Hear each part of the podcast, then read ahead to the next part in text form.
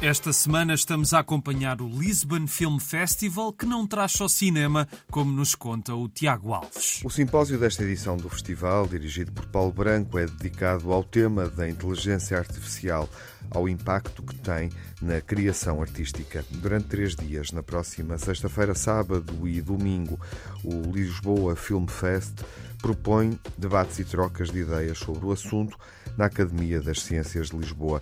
E este ciclo de debates abre com um concerto do trio Gideon Kramer. Todo este encontro sobre a inteligência artificial eh, vai começar na, na sexta-feira 17 às, às 15 horas com, com um concerto de um dos maiores eh, músicos da atualidade, o Kramer, uh, com o seu trio, que, que tocará uh, música do século XX e, e que poderá ser, um, inclusivamente, um, um, bom ponto de partida para analisar quer dizer, a diferença que é a criação humana, quer dizer, e quer dizer, em, que é absolutamente insubstituível por mais que queiram na, de uma certa maneira formatar. E portanto é, é é, pelo menos é o meu ponto de vista, que é o ponto de partida para esses debates que acontecerão, portanto, sexta 17 da parte da tarde, logo a seguir ao concerto, o professor José Gil a abrir uh, as discussões e uh, seguirão no sábado à tarde e no domingo uh, de manhã.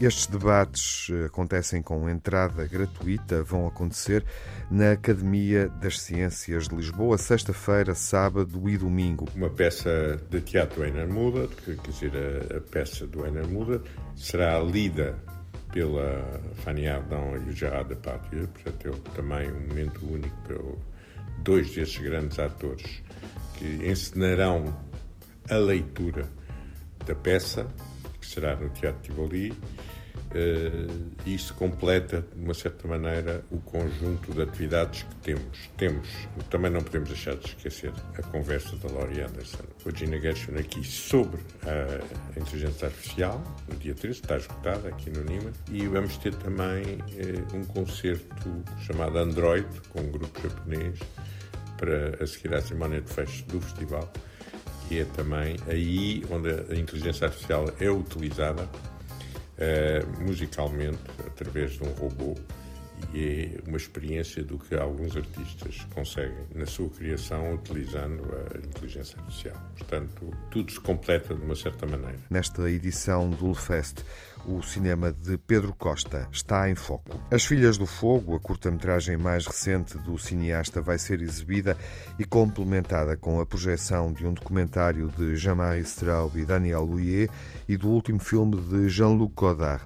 Também vai ser apresentado o livro Os Quartos do cineasta e um encontro entre Pedro Costa e Vitor Erice, na quinta-feira, às sete da tarde, no Nimas. A partir daí, nos dias seguintes, sexta, sábado e domingo.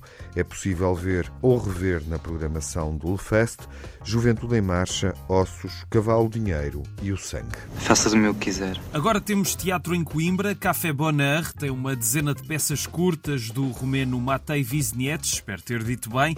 Esta peça que tem encenação também do próprio autor na sua estreia nesse campo. É uma fábula filosófica que nos quer fazer pensar sobre a sociedade de consumo e o individualismo, contextos que têm conotações políticas e poéticas, o título Café Bonheur lembra a tradição parisiense dos cafés como espaço de encontro e de socialização e o café chama-se Bonheur, felicidade em francês, para sublinhar a obsessão moderna que se tornou a busca individual da felicidade.